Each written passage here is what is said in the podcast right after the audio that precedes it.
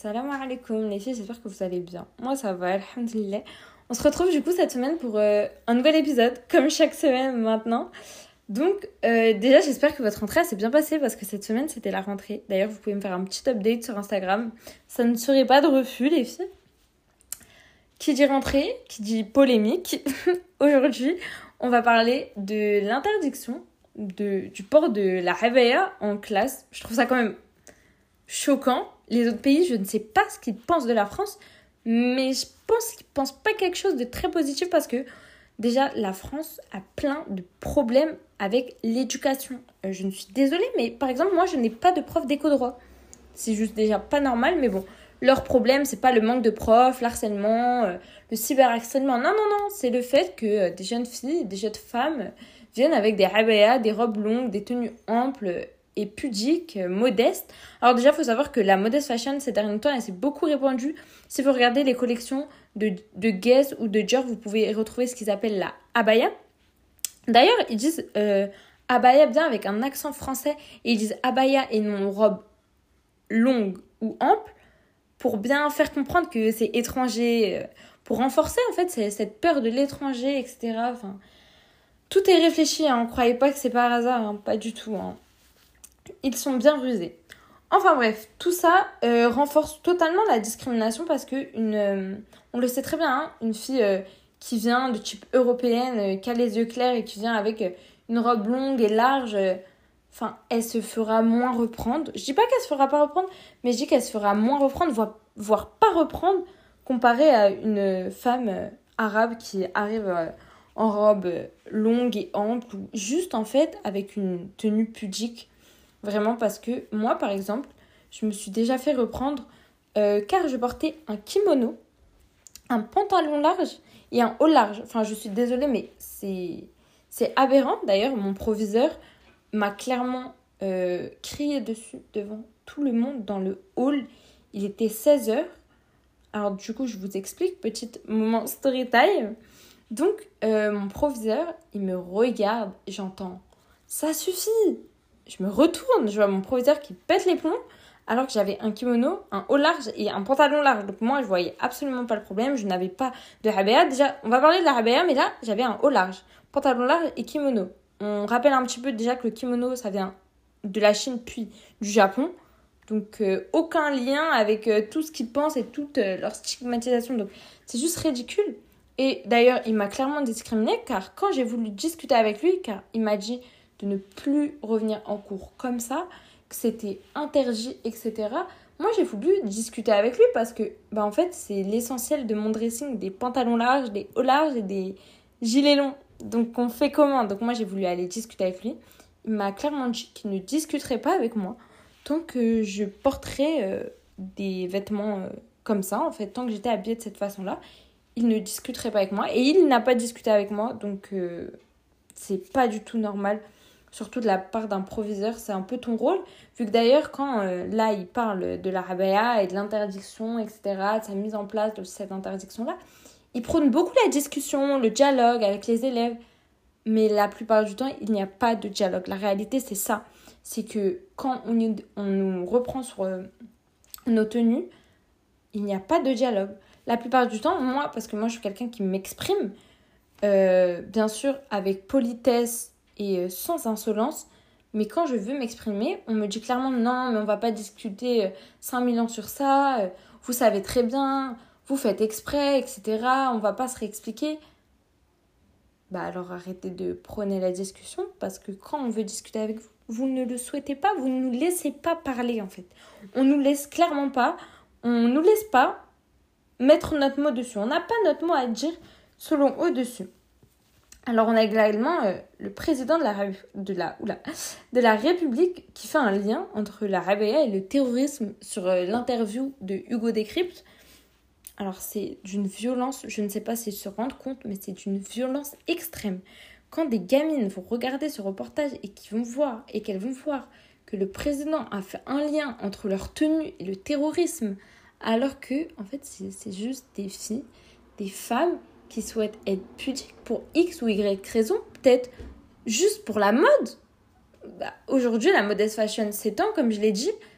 C'est pas choquant aujourd'hui de voir euh, des femmes qui, qui portent des vêtements modestes, que ça soit par conviction religieuse, car il y en a, par pudeur et par valeur, ou autant pour de la mode. Enfin, chacun s'habille comme il veut, en fait.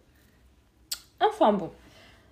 Euh, ça renforce clairement le cliché aussi de l'islam et du terrorisme, de ce lien qui est sans cesse fait en France, et ça renforce encore plus la peur de l'islam qui est déjà très présente en France. Mais pourquoi ils disent abaya et pas robe? Car bien évidemment, on ne peut pas s'interdire une robe. Il n'y a pas la police des vêtements, donc euh, c'est beaucoup plus facile de dire qu'on interdit la abaya avec un accent français, donc qui renforce la peur de l'étranger. Et pour bien faire comprendre que abaya c'est pas dans le dictionnaire français, c'est pas un mot français, c'est étranger et on l'interdit, donc forcément ça renforce la peur de l'étranger. Enfin bon, il y a aussi euh, un autre point que je voulais aborder, c'était que beaucoup de médias disent que si on crée à l'islamophobie, c'est qu'ils ont raison. Alors, non, mais clairement, dire abaya et pas robe longue, ça fait clairement un lien directement avec la langue arabe et l'islam. On va pas se mentir qu'ils ne disent pas ça par hasard, c'est clairement pas du hasard et c'est clairement réfléchi. Enfin bon, on va un peu aussi se rappeler euh, la laïcité et les trois principes de la laïcité, car euh, la laïcité est beaucoup également prônée pour euh, défendre, défendre pardon, cette note qui a été mise en service dans les règlements scolaires. Donc, il y a trois principes fondamentaux de la laïcité. Il y a la séparation des institutions publiques et des organisations religieuses. Il y a l'égalité, en fait, face à la loi, de toutes les personnes, qu'elles soient croyantes ou non croyantes, ça n'agit en rien sur la loi euh, qui va s'appliquer à eux. En fait, dans tous les cas, tout le monde a la même loi, que tu crois, que tu crois pas. C'est pareil pour tout le monde. Troisième principe de la laïcité, c'est la liberté de conscience. Donc, c'est de croire ou de ne pas croire en X ou Y religion, en fait. D'accord? Et bien évidemment, la laïcité, c'est la séparation faite entre l'Église et l'État. C'est bien évidemment un schéma, donc c'est en fait tout simplement la séparation entre les religions et l'État. Donc la religion n'intervient pas euh, sur l'État et l'État n'intervient pas sur la religion. Donc on, découpe vraiment ces, ces deux choses-là. Alors on va du coup revenir à la loi du 9 décembre 1905. Alors déjà on va se mettre dans le contexte. Euh, le contexte c'est que ça se passe pendant la Révolution française. On fait tomber le roi. Il faut savoir qu'à cette époque-là, euh, le roi c'est un peu assimilé à un dieu qui est sur Terre, d'accord? Euh, Par ce biais, en fait, euh, que le roi est tombé, etc., par la Révolution française, euh, il y a des biens des clergés qui sont confisqués. Ça sème un peu le bazar, en fait. Et Napoléon veut rétablir la paix. Donc, il va faire signer le Concordat. Le Concordat, donc, est signé par le clergé, enfin, les clergés et les dirigeants en 1801, mais ça s'arrange pas pour autant en fait. Les dirigeants, ils font comprendre clairement qu'ils veulent rejeter le clergé. Et il y a la loi du coup de 1905 qui apparaît donc qui sépare l'Église de l'État, ok? Et il faut savoir que Aristi, euh, oula, désolé, Aristide Briand, en fait, il défend cette loi car il faut se rappeler que lui, il veut la paix, en fait comme Napoléon, en fait, il, veut la paix quand il fait signer le concordat. Il fait pas. Et c'est aussi en fait pour protéger ceux qui croient et ceux qui, ne croient pas, en fait. Donc euh, ça protège autant les croyants que les non-croyants, d'accord? Et il faut savoir que c'est Aristide Briand qui a, par son discours, convaincu euh, les personnes de faire voter cette loi. Du tout ça, Aristide Briand, qu'il avait comme euh, idéologie quand il a fait son discours et qu'il a convaincu les gens de voter cette loi pour séparer l'Église de l'État. D'accord? Donc il faut vraiment cesser vos débats inutiles, vos assimilations entre l'islam, la habaya et le terrorisme, ce qui est très très grave. Donc euh, je pense vraiment qu'on est chacune libre de porter ou de ne pas porter de habaya la habaya est une robe longue et ample. Si demain je viens avec une robe longue et ample, sobre, où il y a une étiquette HM, on va me refuser. Enfin, parce que c'est complètement ridicule, en fait. Et euh, malheureusement, ça a pris des dérives parce que maintenant, on, arrive en fait à, refuser des gilets longs, des kimonos, alors que de base, la note qui a été ajoutée au service, déjà qu'elle est bien grave, c'était entre guillemets juste d'interdire la habaya. Il y a clairement de l'abus de pouvoir de la part euh, des proviseurs et de toute l'académie française en fait. Donc faut vraiment cesser votre hypocrisie et vous reconcentrer sur les choses essentielles parce que enfin l'éducation française a tellement de problèmes que je ne sais pas comment vous pouvez passer votre temps à clairement dire aux filles non mais tu viens pas comme ça.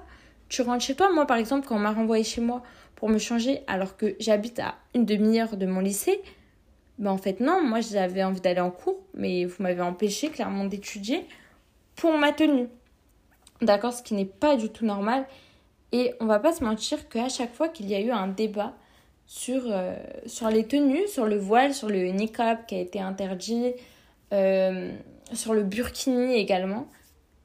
Vous remarquez pas que c'est tout le temps quand il y a des problèmes avec la France? Parce que la, vous vous souvenez l'année dernière toutes les, toutes les grèves qui ont été faites pour la retraite, et eh ben la réforme est passée en fait. Voilà, elle est passée pendant que ben, en fait tout le monde était focalisé sur le port de la hebea dans les milieux scolaires. Enfin bref, je, je, souhaite à toutes les femmes de s'habiller comme elles le souhaitent, avec de la pudeur ou pas. Euh, que chacune ait ses valeurs et que aucune se voit empêcher euh, l'éducation car elle porte une robe longue et ample. C'est quand même de la folie. Donc voilà, il y a beaucoup de choses à dire. Je me suis peut-être un peu éparpillée. C'était en fait j'ai beaucoup rédigé parce que il y a énormément de choses à dire et je sais que j'en ai oublié. De toute façon, si j'ai d'autres choses à dire, je les rajouterai sur TikTok. D'ailleurs, n'hésitez pas à me suivre. Donc, euh, voilà, je pense que c'est tout pour aujourd'hui. J'ai beaucoup parlé, c'était très concret.